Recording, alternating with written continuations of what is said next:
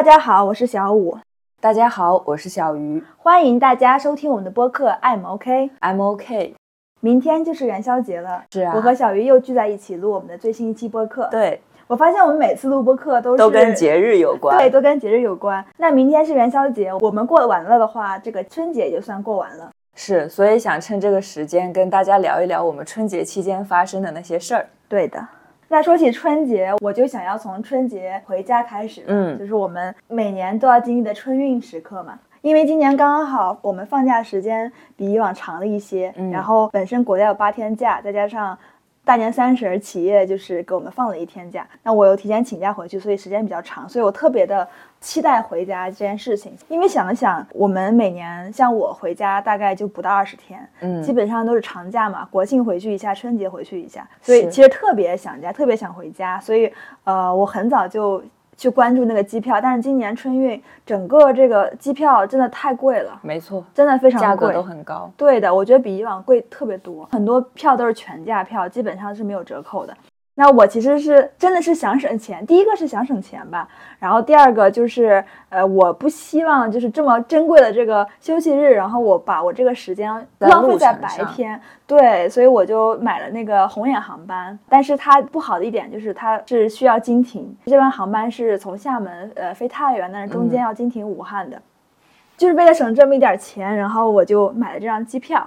但是结果呢，就是在我们春节前，然后我们南方很多地方天气特别不好，嗯，武汉的时候下了大雪雪加暴雪加冻雨吧。呃，因为我的机票是六号晚上的，大概在四号的时候就关注到武汉机场的一些动态，因为嗯这个大雪跟冻雨，机场很多的这个飞机都取消了。我就开始焦虑，就是我这个呃春节回家这个事情又体现了我的这个职业病，嗯把我的这个职业病又显现的淋漓尽致。对对，真的，我从二月四号早上就开始抓这个机场相关的信息嘛，我特别害怕我回不去家，因为我真的期待了很久。嗯，机场关注到就是这个航班取消的、航班延误的，反正一天也没有飞多少班。本来其实我是抱着侥幸的心理，我想着我是六号晚上的，那还给他们两天时间，因为我知道工作人员也在除雪，非常非常辛苦，但是这个嗯天气实在是不太好。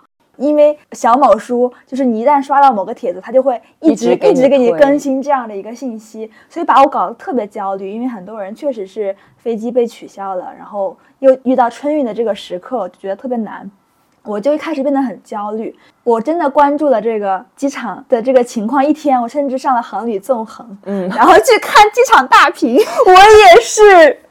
一会儿我也要分享这个事情。对，我看机场大屏，看他们一天去起飞多少，然后延误多少，取消多少，然后我就觉得这个情况特别不对。我本来还想着说我六号应该能飞吧，但是我又看到天气预报，他们说好像五号晚上或者六号又要开始下雪，我就担心我这飞机飞不了。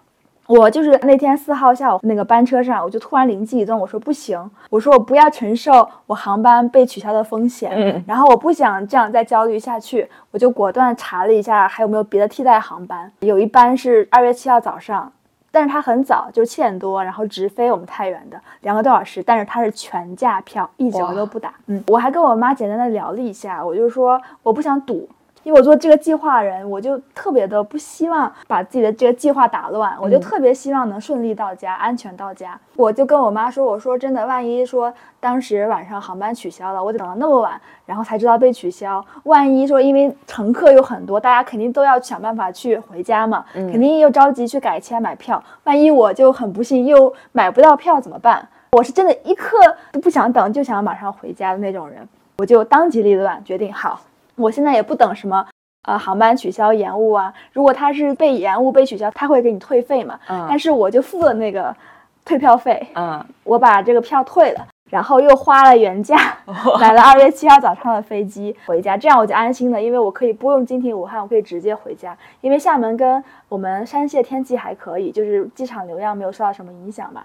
原本买经停武汉的机票是想省钱，但是我却不仅付了退票费，还付了原价的机票，花了更多的钱。但是最终我还是非常顺利、非常平安的回到家里，所以我特别开心。嗯所以这个其实真的又体现了我这个职业病，就是我本身是做计划的。如果大家听到我们前期的播客，就是我这个人真的是对这个计划把控必须要在自己掌控之中。对，对，就是计划之外的事情都会让你很容易焦虑。啊，确实是这样子的。对，嗯，你刚刚说到春运，本来我还没有想起来要分享这一场，你说到的时候，我就忽然想到，我其实也是一样的，我也为了省钱，所以我今年故意从厦门飞大同的时候中转北京，就相当于我买了从厦门到北京的机票，然后从北京坐动车回大同。但是我买的是廉价航空，廉价航空也是我第一次坐，哇，那个位置真的很挤，嗯，而且我们明明就是晚上十点多的飞机，它在十一二点的时候，大家都睡的时候，忽然亮灯，开始推销各种东西，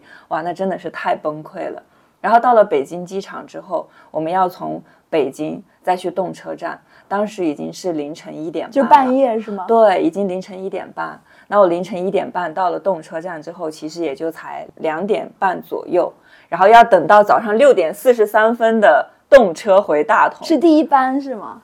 第一班。第一班，所以其实也是挺折腾的。但是有一个小插曲，就是我到了北京站之后，我查了一下，发现他应该是因为春运期间有特别多人，所以他有多开了列车，也就是凌晨三点、五点都有动车。当时我只能改签到凌晨五点的，我就提前回去了。那你还是比较幸运的，因为我是推迟了，然后你是提前对，我是提前了，而且刚刚说到担心航班取消，因为我这个航班也是廉价航班，我当时有查，我应该是一月中旬买的票，我看到他一月份就只飞了十五天，也就是说它被取消的概率是百分之五十，所以我当时也特别焦虑，我相当于每天都要上去航旅纵横看一遍它前一天有没有被取消，每一天都要这样。哎，看了一下，它还挺稳定的，终于我的没有被取消。所以我们春运这个事情，然后我们都是经过分析，然后最终做出了决定，是，确实是这样子。还是蛮有意思的。对，但是这次有给我有一个很大的收获，因为我当时买机票的时候顺带就预约了抢从北京站回大同站的那个动车嘛。嗯当时它最早确实就只有六点多的那一班，嗯但其实临近的时候它会多开班次。哦，这个确实我也是第一次知道。啊所以给我的经验就是，以后如果真的还有这么一遭的话，不一定要那么早的买动车票，说不定可以买到更早的。哎，那你凌晨五点的动车回那个大同有座儿吗？有，哇，那还是挺不错的。对，刚好有座，所以我回去大概才七点左右，我就到了提前到家了对，我就到家了。非常有意思。是，这是春运回家的事情。嗯，嗯，今年春节就是给我的感觉，因为今年春节确实就是跟家人其实在一起的时间还蛮长的，因为加上我前后请假待了十几天吧。嗯我觉得第一个是因为我自己的感受不一样，就是我特别珍惜回家的这个感觉，因为我是那种特别想家人，然后也特别宅的这样的一个人，所以我就是我回家以后不太爱出门。就是我就很喜欢赖在家里面，我当然就是我爸妈特别疼我哈，也是宝贝女儿一样的宠着，嗯这样子。但是总体的感觉就是我们今年无论是我吧，还是我的其他家人，我们聚在一起的时间更多了。我觉得这个亲情的浓度是增高了，变强了。我觉得变得非常强。因为听过我们的播客人都知道，其实我我自己的奶奶是去年九月份去世的嘛，嗯，因为我爷爷去世的更早，其实家里面就没有老人了，就说的有点伤心，就是我爸爸没有爸爸妈妈了，就是我们整个家的老人没有了。嗯，我不知道是不是对于很多家庭来说，这样老一辈去世，大家可能相互之间的联系就变少了。但是我们家不是，就今年我们家就是还是所有人在一起，然后回到我们奶奶的老宅去过年了。哇，那这个很好哎，嗯因为就像你前面有讲的，很多人都会觉得随着老一辈的去世，其实下一辈的这种凝聚力会变弱。嗯，但是今年我们特别珍惜，然后大家一致决定还是回到老宅去过年。年前就是我大伯，然后我爸爸还有我叔叔都一起去做这个饭，还是嗯做的菜都是跟以前的差不多的，嗯。做的差不多了，然后我们就回到这个老宅过年。我们除夕跟大年初一的饭都是在家吃的，嗯，除了在家吃以外，初二、初三、初四、初五、初六，我们每天都在一起吃饭。哇，就是就是每天都见。然后我我觉得那个感受对于我来说，我特别珍惜，我觉得特别好。说到这儿，让我忽然想到之前看的一部电影《寻梦环游记》里面说的：“死亡不是终点，被遗忘才是。对，嗯是这样子的。我觉得我们这个亲情浓度增高有第二件事情发生，就是对家这个定义吧。我又有一些新的体会，因为我爸爸他们是四个兄弟，然后我三叔他其实是跟我们生活不在一个城市的，他家在呃山西另外一个城市，西南的一个城市，其实离我们这边还挺远。从小到大，我可能去他们家的次数可能就数得过来，可能就一两次吧。因为远嘛。啊，因为远，然后我哥过生日我们去过一次，当然那时候是很多年前。就是交通也不是很便利，确实觉得特别远。然后后来就是我三叔基本上吧，每年他们回来，他们回来都是开车走高速，感觉他们也说不远啊，他们就一直嘴上说不远不远，嗯，两三个小时就回来了。所以他们基本上每年都会回来。然后今年因为刚好我哥哥他有了自己的小宝宝，才三个月吧，然后就不太方便说折腾回来了。嗯，那个大年三十初一他们就没有回来。没有回来，就是我姐姐，就是我觉得我姐做的特别棒的一件事情。我姐姐提议说，要不我们全部人去他们家看他们一次。嗯，当她提出来这个事情的时候，我们所有人都意识到，对的，嗯，我们应该去看他们一次。然后，因为有时候说近说远，就是见一面还是有点难的，尤其是当自己的孩子有了有了孩子，就是他当爷爷了这个感觉时候，就更加难了。以前都是他回家，现在我们为什么不能去看他一次呢？是的。当我姐姐提出这个的时候，我们全家人都很赞同，就是被他说的愣了一下，嗯，然后想了一下，说：“你说对，我们应该我们应该去看他。”对的，所以我们全家人第一天这天决定，马上打电话给我三叔，然后说我们明天去看你了。嗯，然后三叔还问他以为人很少，没想到我们全部人都去了，所以我们全家人大年初四的时候。一天内往返开了八个小时的车，去我三叔家吃了一顿饭，看了看宝宝，然后大家聚在一起，我觉得特别幸福。这是这是我人生中第一次经历这样的事情，然后大家也都觉得这个决定做得非常好。我也觉得我姐姐，她是我大伯的女儿，也是我们家的长孙，嗯，就是她也撑起了这个家吧，我觉得非常非常好。所以这个是我觉得特别骄傲的一件事情，就是我生在这样的一个家庭里面，然后大家的凝聚力很强，然后彼此也支持对方。都很爱这个大家庭，所以我觉得今年的这个年我过得特别幸福，然后我也非常的开心。嗯，你刚刚说到你姐长孙，你们家有没有这种适婚年龄？所谓的我们界定的适婚年龄，但是还没有结婚的这样的人？曾经的我，去年的我，去年的你，去年过年的我。所以去年过年的你有被催婚吗？没有，那时候我有男朋友，而且他也在我家过了年，所以就还好。啊，嗯，对。但是像我相信不只是我哈，应该有很多很多的人过年春节最头疼的一个问题就是会被催婚。我今年也是一样，就回去被催婚。其实我很少听说你被催婚这件事情，是吧？你以前以前真的很少啊。其实我就是从去年后半年开始，不知道为什么就被催婚的频率就变大了很多。嗯，但其实以前可能就是我爸妈会简单的跟我提一下，然后今年我们在见到一些亲戚的时候，你会发现亲戚们遇到你，好像第一个问题就是现在有找男朋友了吗？啊，那要抓紧找了。啊，诸如此类的话题，就特别多，频率变高了，是吗？对，频率变高了，而且频率真的可以说变得特别高。有的时候被催多了，其实会烦的，我相信是会烦的。嗯，然后催多的时候，我就会问他们说：“人为什么要结婚？”你真的问出这个问题了吗？对，你还挺勇的。我我真的没得说了，我已经被问到没得说了。那那其实我特别好奇他们怎么回答你。我我先不想说他们怎么回答我，就是他们为什么会逼着我问出这个问题。嗯，就主要是。第一个就是大家会觉得现在有一份稳定的工作，相对来说也还是 OK 的。默认你挣的钱也许还蛮多的，嗯，本质上这是一个非常好的事儿吧，嗯。但是你很难想象一些亲戚朋友他们的观点，就是他们会说你不结婚没有后代，要这么多钱有什么用呢？我第一次听说，哎，对，就是非常传统的这一种，就是女性。要结婚，可能不止女性吧，就是男性也要结婚，就是要结婚，要有自己的后代，就他们会觉得你没有这些东西，那你要那么多钱有什么用？嗯，然后这是一个。第二个就是他们会说，你看现在为什么我们过年这么热闹，就是因为我们有这么多的后代，有这么多的孩子们聚在一起。那你想一下，你以后都没有结婚，你以后都没有后代，那你自己一个人过年，你不会觉得很孤单、很无聊吗？我好佩服他们说出这样的话，有这样的思维。对，就是，而且大家都是七嘴八舌的说出这样的话，我就当时实在是受不了了，我就说不结婚会怎么样？他们还跟我讲了一个案例，说。哎，谁谁谁家女儿也特别优秀，然后现在也是移居到了日本，长期都在日本生活，今年都四十五岁了都没有结婚，你说他这个生活有什么意义？我就说你怎么知道人家没有意义呢？也许人家过得特别快乐。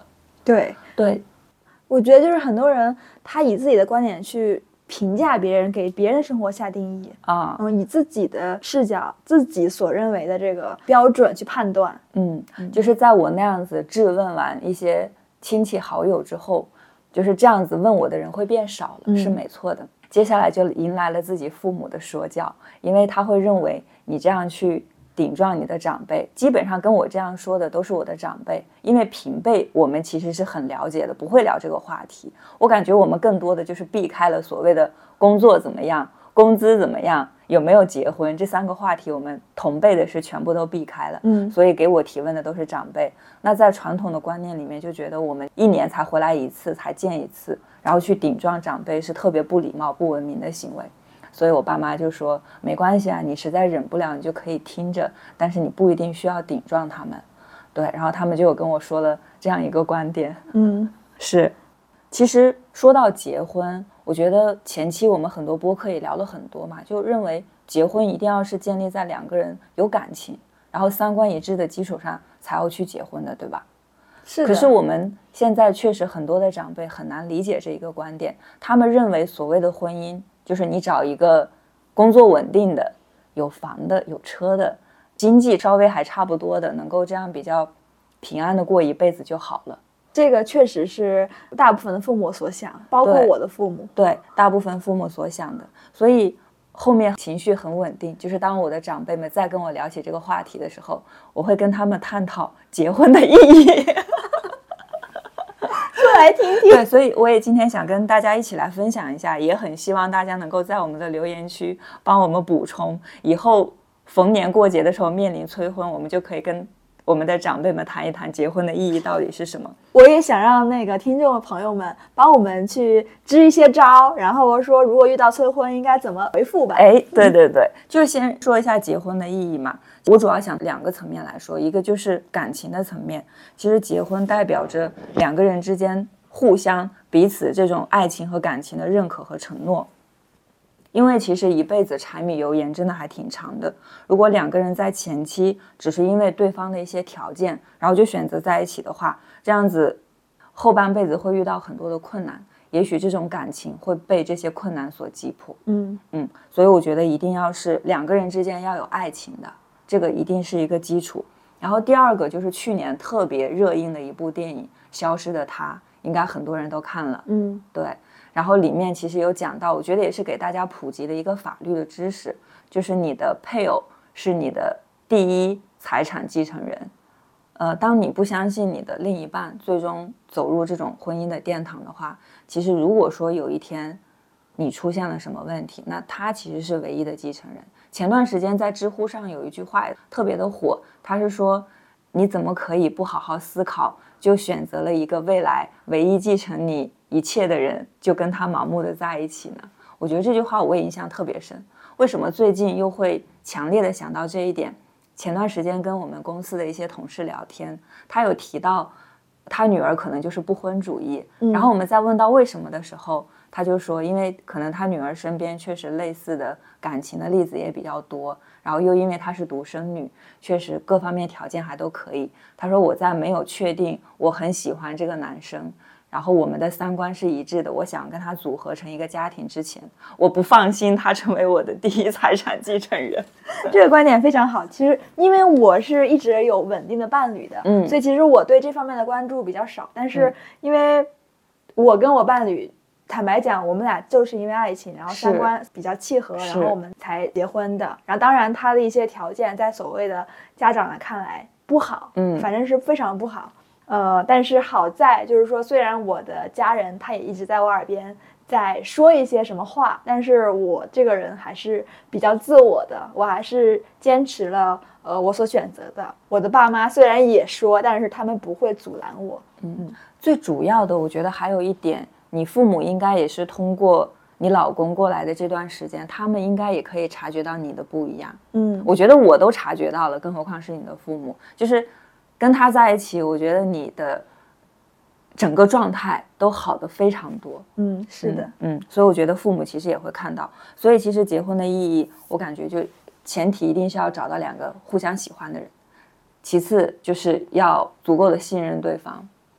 然后另外，其实长辈催婚，它也是一个非常普遍的现象。我觉得我们可以理解他们的关心和期望，但是在遇到这种情况的时候，其实跟长辈的沟通也是非常重要的。然后在尊重长辈意见的同时，也要保持自己的独立与自主。你刚刚分享的就是父母也许会用一样的一致的观点去衡量我们的配偶、我们的另一半，但是你会有自己的想法，你会有自己的判断，所以你坚持了自己的独立自主。我觉得这一点也是非常重要的。嗯，所以后续从我的角度啊，从我今年应对的这种方法来看，我觉得应对长辈沟通的时候，第一个就还是要跟他们。特别心平气和的沟通。第二个就是要保持自己的独立和自主，我觉得这两点很重要。你说这个心平气和，其实我今天吃饭的时候还跟你讲，就是我也觉得我现在的情绪状态非常稳定。就比如说我跟我的家人去谈到呃我的伴侣，然后以及我未来生活的时候，嗯，他们可能就会有一些不同的观点，在他们眼里看来。呃，我所想选择的生活不是一个很好的生活啦，甚至是一个吃苦的生活啦什么。其实以前的我，我一定会马上炸毛，然后去杠他们。这个谈话一定会以吵架结束的。但是我现在对他们的这些说教啊也好吧，担心也好吧，我情绪非常稳定，我可以跟他们微笑的结束这个这个谈话，因为我的生活只有我知道。我觉得他好就是好，我觉得这个方式是我选择的，是我想要的好就是好。别人说什么，其实我觉得没有太重要了。就是因为其中，就像今天晚上我们吃饭的时候说的一样，其中的酸甜苦辣只有自己知道。确实是因为我们不能用我们所看到的东西以及自己的一套标准去评判别人。是的，因为我相信每一个人的人生，每一个家庭，他有好的也有坏的。你所看到的好的，他们可能背后也有一些。不想让别人知道的痛苦，然后你所看到，你觉得他们的生活不好，但是也许人家过得非常非常快乐。所以我现在就是觉得，嗯，我不想随便的去评判别人的生活，所以我也不希望别人去评判我的生活。当然，如果好心的朋友或者长辈想要来呃帮我评判我，OK，但是我听我可以听，但是我不会再去杠他们了，因为我觉得。我不在乎，嗯，因为这个生活是我自己选择的，是。那当然，它的好与不好都是我来承担。对，其实好或者不好，就像你说的，你自己最清楚。是的，嗯，是。所以情绪稳定，情绪稳定真的很重要。是的，就还是再说回刚刚的催婚，我发现当我情绪不好的时候。其实并没有有利于这个事情的解决，嗯，长辈还会觉得你还是一个没有长大的孩子。但当你可以情绪很稳定的跟他们去沟通、去探讨，至少他们觉得 OK，你是有自己想法的，他们也会对我们比较放心。嗯嗯，是的，是。那还有呢？你还有什么春节的事情要分享？其实我想聊一下春晚。嗯，春晚，因为其实春晚我每年都看，就是尽管是。每年都在吐槽，然后每年都是有很多抱怨，觉得这个不好那个不好。但是春晚我是真的是每年每年，因为它寄托了一种情怀，就是到了那一天，到了那个时间点，就一定要打开春晚，就是即便不看也得在那儿放着。对对，是的，因为今年春晚有点不一样的是。我们喜欢的再就业男团，然后终于登上了春晚了。对，然后我就会觉得这个春晚完全不一样，因为我们之前知道他们上春晚就非常惊喜嘛。我记得，呃，那个除夕的前一两天，然后我们也可以看到一些报道，我们都特别的期待。是，大家都说都在等这个节目。今年刚好，因为我们除夕夜是在我们奶奶家老宅吃饭的嘛，我就特别着急，因为春晚是八点开，对于我来说，真的电影迟到一分钟，我就觉得我看不懂了。嗯。然后我就觉得春晚我也不能晚一分钟，就这样子的，因为我着急要看春晚，所以我吃完饭也没有跟他们聊太多天，就赶紧回家了。回家时候我一看表，七点五十八分，我还在路上，然后我带着我老公狂奔。果真春晚你也是不能错过一秒钟啊。对的，对的。然后我就回去，反正刚好赶上了吧。我确实哈，就是我不知道，因为我没有看太多评论，因为他们有有些人说好像微博上又在吐槽春晚什么的。但是从我角度来说，我觉得今年春晚是。近几年最佳吧，就近几年我们不能跟再往前的去比吧。然后我觉得近几年有还有记忆的话，我觉得是最佳。当然就是首先影响我认为最佳的这个因素，还是因为我们的那个《再见为男团》上春晚了嘛。我看到我朋友圈也有很多人发照片、发微信，然后都用了这个“轻舟已过万重山”这个词儿。嗯，我姐姐也特别喜欢他们，然后我真的是他一出来，然后我就在尖叫。没想到我老公一直在录我的 reaction，我真的是那种感觉是花痴脸，然后全程盯着。对你老公还给我拍了一张你在录那个节目的照片给我。对我的状态就是非常的激动与兴奋。就那个节目出来以后，就很网上就有很多视频啦，然后 report 啦。我基本上从那个节目演过，然后就刷了很多遍那个节目。我不知道你有没有刷，有就是一直重复回放，然后看一遍看一遍看一遍，以至于我一放开那个歌，连我老公都会唱了。我姐也跟我说，她说她看了八百遍。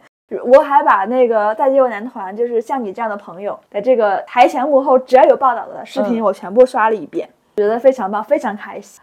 啊，哥哥们终于实现了他们的梦想，然后以后走花路吧。对，坚持就是没错的。嗯，然后第二个是，我觉得今年春晚就是他这个歌舞节目真的是非常非常棒，包括这个山河市长安嗯跟新疆喀什的这个节目。真的非常非常好。我这个也是因为我们春晚过后，然后第二天每个台都会再放，我都会继续看。当然了，就是语言类节目还是一样的拉垮。那这一原因我们也就不多说了。嗯你觉得今年春晚怎么样？整体我觉得还是非常不错的。但是刚刚聊到春晚，我不知道你有没有关注到一个细节，就是当然我不知道是对的还是错的哈，就是以前我们春晚的节目单是不是会比较早出来，还是没有？有吧？有节目单。有是吗？嗯也也是因为今年有零七幺三，我特别想要知道他们到底是在第几个节目，所以我特别关注他们的节目单是怎么排的。好巧不巧，今年的节目单就特别晚，除夕的当天才出来的节目单。没错，对，我就一早上我就在刷微博，节目单呢，节目单呢，然后我就看到微博的热搜，就是今年的节目单怎么还没有出来？所以整个零七幺三也是拉高了我对春晚的整个期望。期待然后嗯他们在出来的时候，我就开始录了。准确来说，在他们的上一个节目，我看了节目单嘛，知道他们上一个节目是什么。然后在上一个节目的时候，我就在调角度了，我要开始怎么录怎么录。出来的时候，我爸妈刚好那时候在说话，我说闭嘴，我要开始录了。就是整个还是非常兴奋的一个状态。我跟你不一样，因为我们嗯知道他们的节目有，但是我没有特别 care 他们在第几个节目。他们前面的节目是锦鲤嘛，嗯，那个节目也特别特别好。嗯然后我还在那儿看呢，这个节目一突然就一结束，突然就出来了，我 我都我都懵了一下，所以我那个视频就是从中间开始的，就是没有从前面开始。然后我说啊，这马上出来了，就迅速进入状态的那种感觉。对，因为我是很知道它是第几个节目出来，所以我嗯基本上全段都是有录的。录完之后有截取了一部分发朋友圈，我就会发现哇，原来真的好多人都非常喜欢他们。嗯，然后我就把那一些给我点赞的、评论的，有表示出他们喜欢的，我就全部把我录的视频私发给了他们。我是一个很巧的是，因为我也发了朋友圈嘛，嗯，然后老板，其实我跟我老板的沟通还是比较较少的。嗯然后老板回复了我一句，他说我也特别喜欢这个节目，然后我当年是苏醒的粉丝。哇，然后我说天呐，我突然觉得我跟老板之间距离都近了。然后我马上就回复他，我说我也是苏醒的粉丝。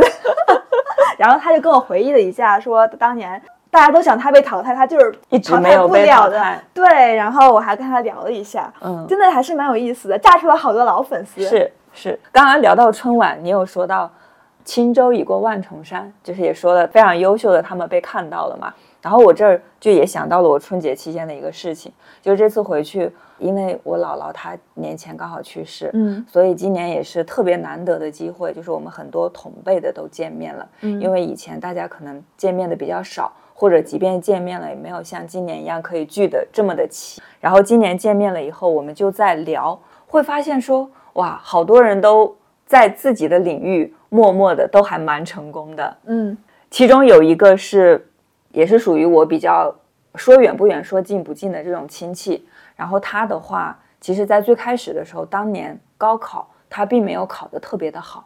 这个又让我想到了我们之前那个主题，就是高考决定不了我们的人生嘛。嗯。在他身上也是一个特别好的例子，就他的高考没有考得特别好，但是他现在已经是一家教育咨询机构的总经理，呃，嗯。不是说总经理，就是六家分店，他是总经理。嗯。就最开始的时候，他创办了第一家，然后通过八年的时间，然后这个教育机构就扩展到了六家，而且去年他还得到了很多领导人到他的培训机构参观，所以我觉得非常的不错。然后他今年为什么会跟我们说？其实以往他都没有跟我们讲。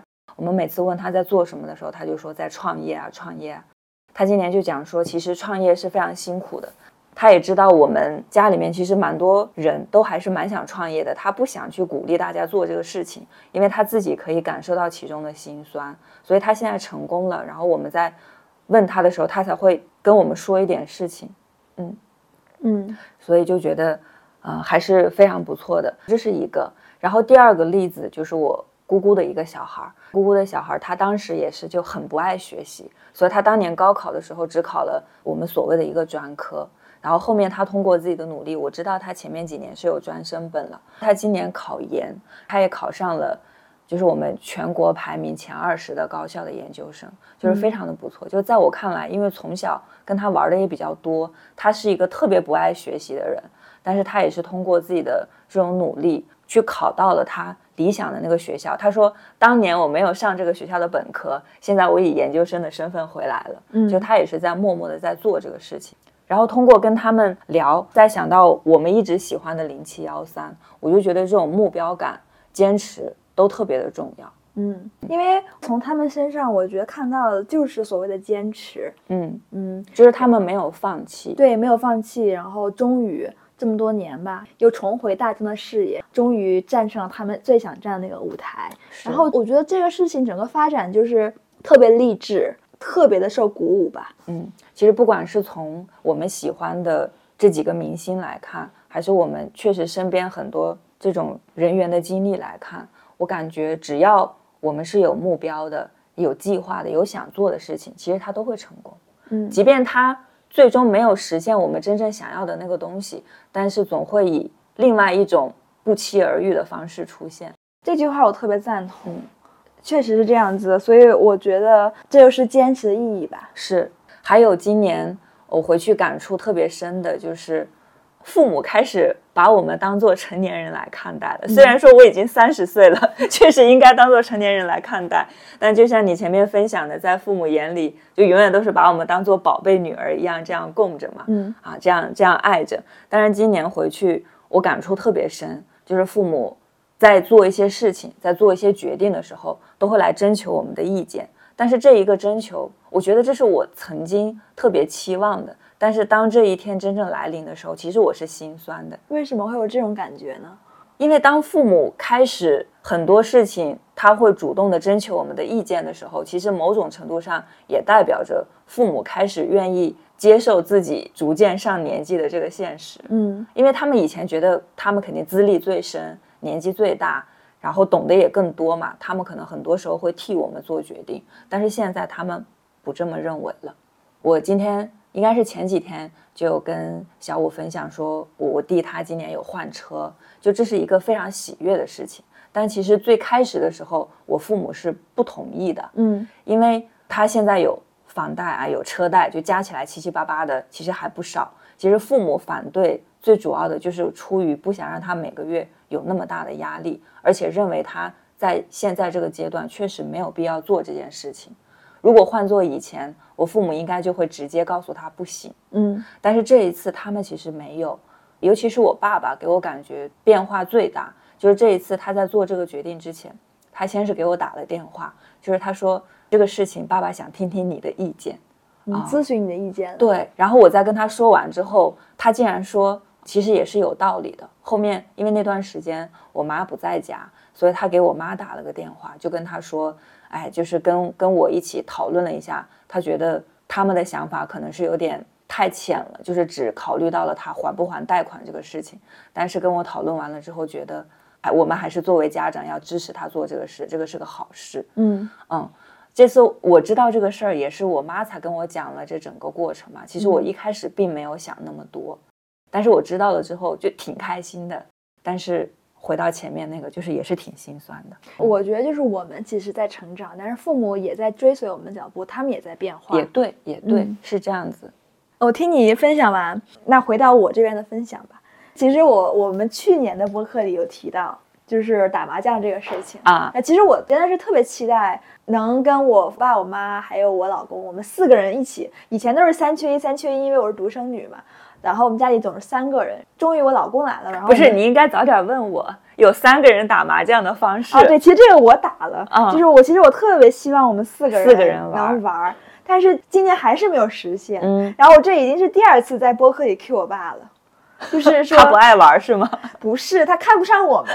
然后有一天他上班，我真的实在是想玩了，我就跟我妈还有我老公，我们三个人，就是我爸告诉我们三人麻将怎么玩。但是我爸告诉我们的规则里是三人麻将没办法碰，是吗？呃，应该不同地方有不同的啊。对他告诉我们的规则是三人麻将不能碰，但是整个麻将玩就特别没气氛，然后我们仨都快玩睡着了。嗯，所以我觉得还是四个人的麻将比较好玩。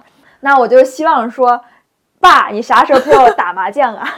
叔叔听见了吧？再次 Q 一下。啊，说到打麻将，打麻将是我们过年的时候四个人的必修课。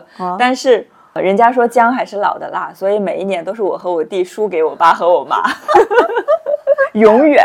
不过我今年我我有跟我老公还有我姐姐姐夫，然后我们有玩，反正每次都是我输，每次都是我跟我老公输。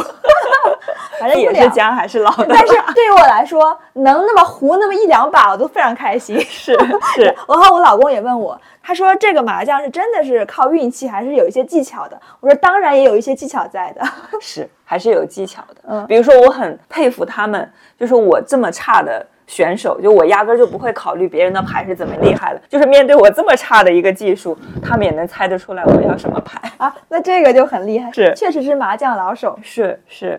然后我还想分享的是，因为我跟我老公，我们即将在五月份的时候，终于要办我们的婚礼了，因为我们去年领的证，然后我们终于要办我们的婚礼了。欧洲的婚礼他们有一个传统，就是需要有 first dance，就是有第一支舞。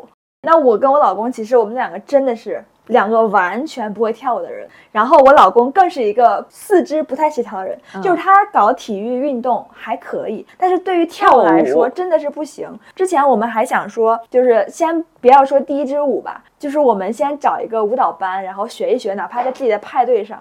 跟着曲子能跳那么一两下，然后我们俩就去找了一家这个机构，我们俩其实就有去学了一下 salsa 之类的。但是真的是，我也其实能看到我老公，他他确实不太协调。嗯。然后第二个是因为确实，我觉得教的课还是挺好的，但是因为那学员他们其实都是中高级水平，然后我们两个初级水平，就是他的班没有说分班，都是在一起上课。一起上课。然后老师呢，如果要顾及到我们，那别人就是。要等我们的节奏，如果顾及他们，我们完全跟不上。然后我们觉得这个对三方来说都不是一个很好的状态，所以我们就没有继续学了。但是这个 first dance 还是要准备。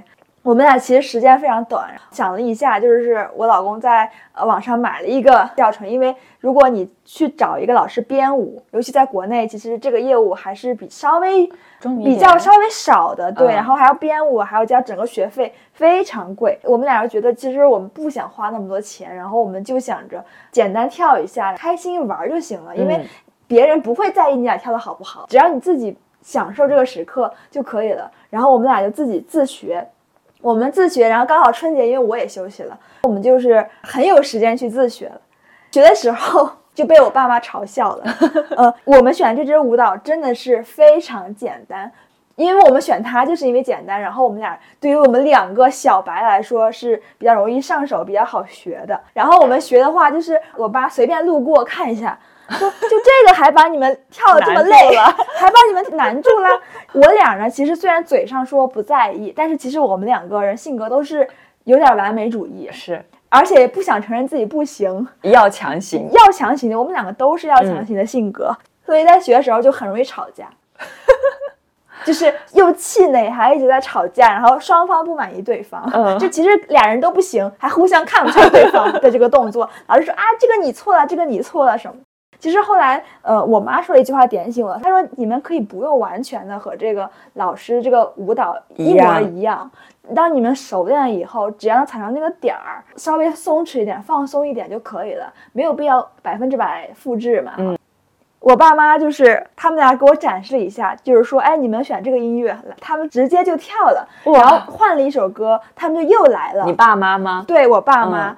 那个瞬间，就是我们放不同种类的音乐，三拍四拍这样的，他们都跳了，而且跳得很好。我那一刻，我被触动了，我特别开心，然后又特别感动，因为确实我还记得小时候嘛，小时候他们确实是那个年代，他们还去舞厅，嗯，然后好像我还被带去过，然后去跳舞，但是时间很久很久以前但他们都会跳。我看到他们跳的时候，我就发现他们的闪光点，我觉得他们好厉害，真的，起码这个技能是我不会的，在我周围是不太流行的，但是我也不懂大家其他人还流不流行这个跳舞，所以就是我被他们闪到了，觉得特别开心，然后我还跟我老公说，我说啊，哇，他们好厉害，他们好。棒啊，嗯，通过他们跳舞，其实我也觉得，因为我们在波兰是有派对的，嗯。所以我觉得他们会非常享受我们的婚礼的，因为他们会跳舞，可以享受音乐，我还是特别期待的。是，还想分享，就是因为我们离平遥比较近，因为平遥古城也是特别出名的嘛。是，平遥古城它有一个大型的一个演艺项目叫又见平遥，你嗯听过吗？嗯有听过，嗯，就是很可惜，我都还没有去过平遥古城，但是又见平遥这个，我应该是之前去年不是有段时间准备去嘛，所以我又在网上看了一下，就是有听说。OK，过年其实我们没有什么活动，各处人都特别多，然后就想带我老公去看一下这个又见平遥，嗯。因为在我记忆里，我应该距离上一次看这个又见平遥应该都十年前了，嗯应该是十年前，就是我还上大学那时候看的这个演出，我记得当时还是看了两遍，所以我的记忆还是停留在十年前。因为十年前的我去看这个表演、这个演出，我觉得非常非常好，所以我们决定说带我老公去看一下，然后我们就买了票，就没有想到就是这十年后再次去看，已经是不一样的心情。嗯，那接下来这一段我会有一些剧透，如果大家对他还有期待的人，怕剧透可以选择跳过。嗯那我是不得不听了。OK，就是我觉得这对我小时候审美以及一个意识的颠覆。嗯嗯，为什么带我老公看？就是因为他在我印象中特别好，所以我特别推荐他去看。结果当我去看的时候呢，我我发现了，就是这部剧吧，总体上它是一个男人的赞歌。我从他这个表演的一开始，我是真的出现了不适。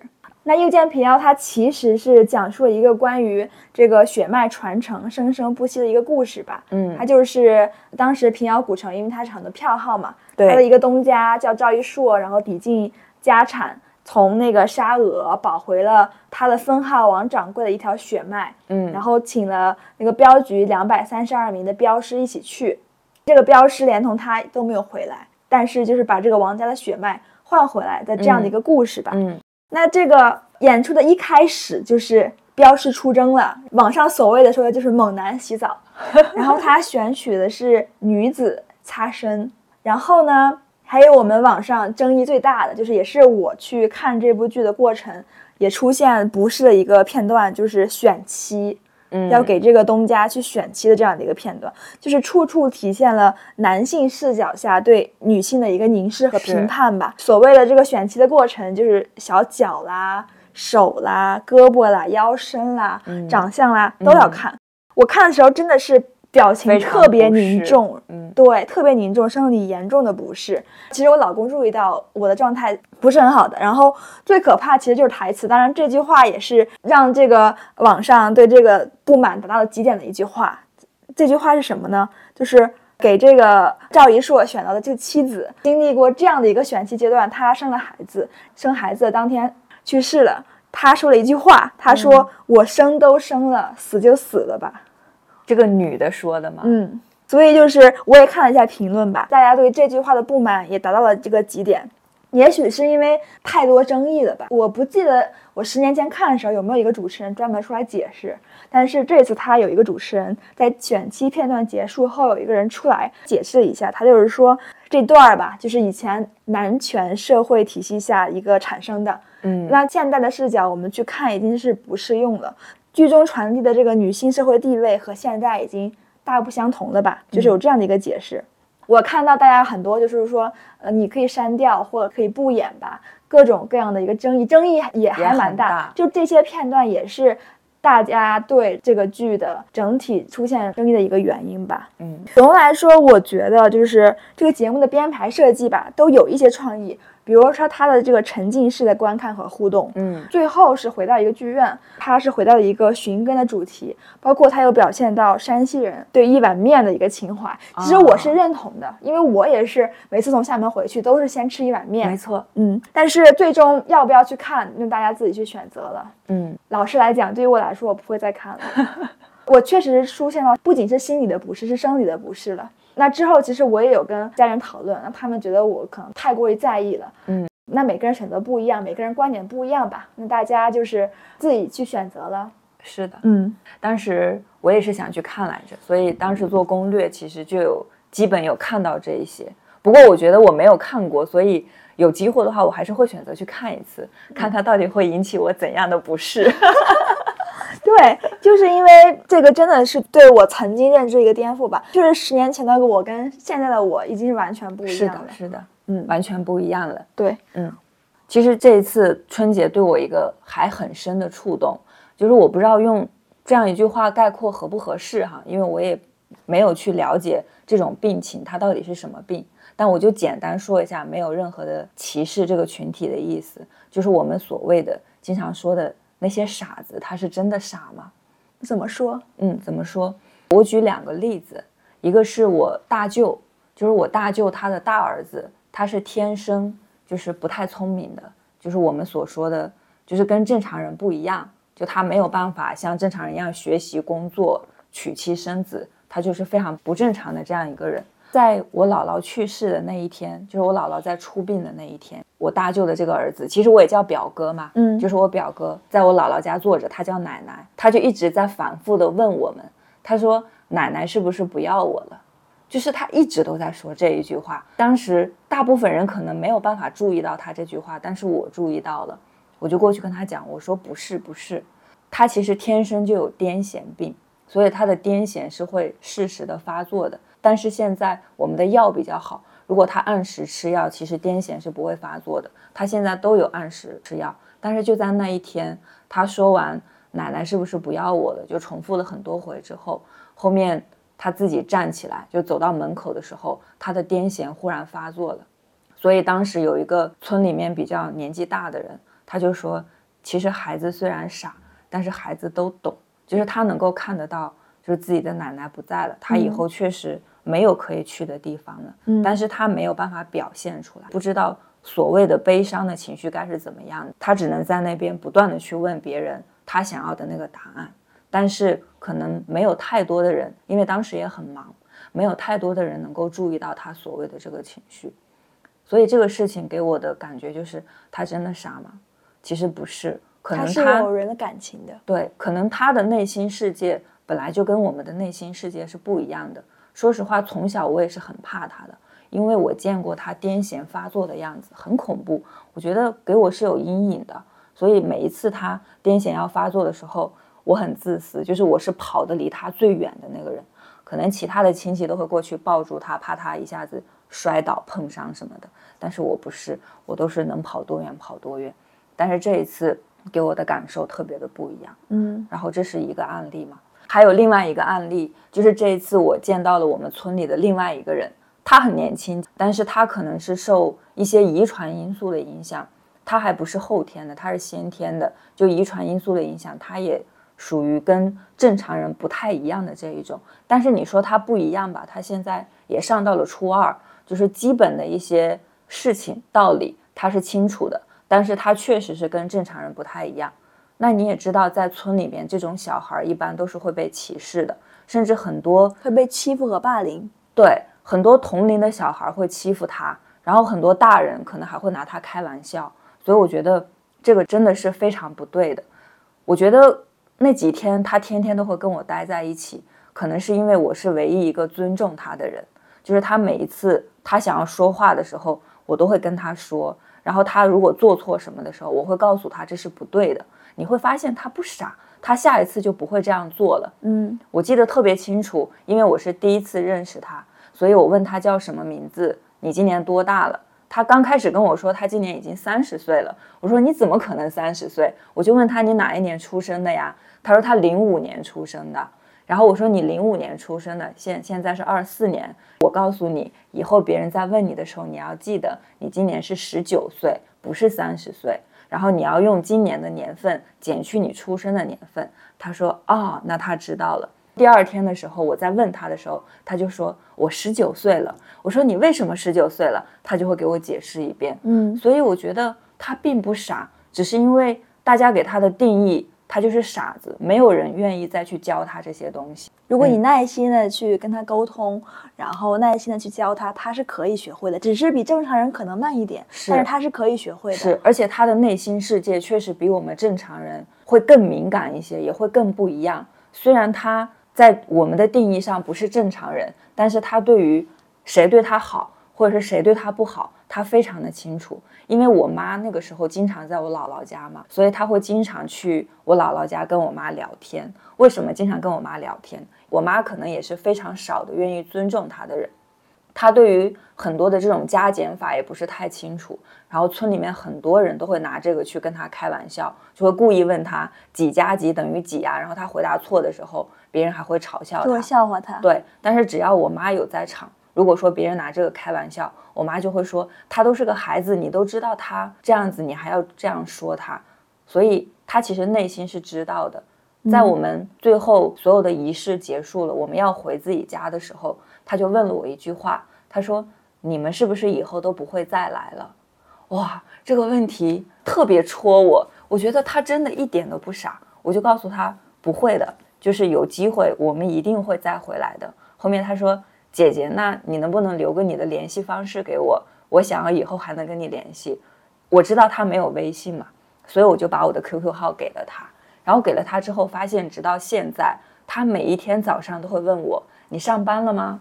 你在厦门的话，你可以拍一张你的照片给我，我也想看一看厦门。”就是我发现他真的并不傻。在聊到未来，我们对于自己有什么梦想的时候。他很主动的在跟我分享他的梦想。他说：“我以后想当兵。”我说：“你为什么想当兵？”他说：“我要保家卫国。”我说：“那非常好。”我说：“你要好好学习，你一定要好好学习，这样子你才有保家卫国的机会。”他说：“好的。”但是他有一天跟我说，他其实不敢跟太多人这么说。我说：“为啥？”他说：“他们说我不可能当兵的。”我说：“不会。”我说：“你一定会当兵的，只要你坚持。”嗯，所以其实就这两个案例让我觉得。很多时候，我们说一个人傻，其实他是说一个人的智力或者是认知能力很低。但是他是不是真的傻？我觉得涉及到非常多的因素。然后有的时候，我们就是在以正常人的标准去衡量他们了。他们也有自己非常敏感的内心，他们也有自己想要在某些领域表现的样子。比如说，他想当兵，他想保家卫国，他才不到二十岁，他就有这种追求。他 QQ 发给我的所有的照片都是军人的样子，他说那是他未来想成为的样子，所以他是有他自己的梦想的。这一次给我感触特别深，也是我曾经从来没有思考过的，就是智力其实不是衡量一个人价值的唯一标准，他的品质、性格和他的感情这些能力也都非常的重要。虽然有的时候一个人他的智力水平很低，甚至他不跟我们正常人一样，但是他们依然可以。拥有非常美好的品质，也可以拥有非常善良的心灵，也值得我们尊重和欣赏。我们不要去戏弄这样的人，我们要学会尊重他们。如果说我们身边有这样的人，我真的特别希望大家能够对他们多一些包容，也对他们多一些支持和帮助。对于我们来讲，非常简单的问题，也许他第一次不记得。但是当第二次如果他再跟我们谈起的时候，我们可以很耐心的帮他分析。我们也要相信他虽然天生智力低下，但是他依然有他自己的潜力，也有他的能力去学习和成长。我们在知道他们的追求的时候，我们也要能够去鼓励他们，而不是去贬低他们，更加不是去嘲笑他们。这一次是我曾经没有注意到。但是这一次注意到，感触也特别深。我特别的欣慰小鱼能在这里分享这个故事，然后这也是我第一次听到这样的一个故事。我周围确实是没有这样的一个群体，我相信很多人周围也许有，也许没有这样的一个群体。但是我希望今后如果大家听到我们的播客，然后注意到周围有这样的一类人存在的话，请大家一定要多一份耐心去呵护他们，因为我相信每一条生命、每一个个体、每一个人都值得被尊重。对，去年国庆节我在回家的时候，就有一天中午，我们全家人要一起去吃饭嘛，就我们选择走路过去，然后这个时候就有一面走来一个看起来就不太跟正常人一样的人，但是他穿的特别的干净，他全程都一定要跟我们走在一起。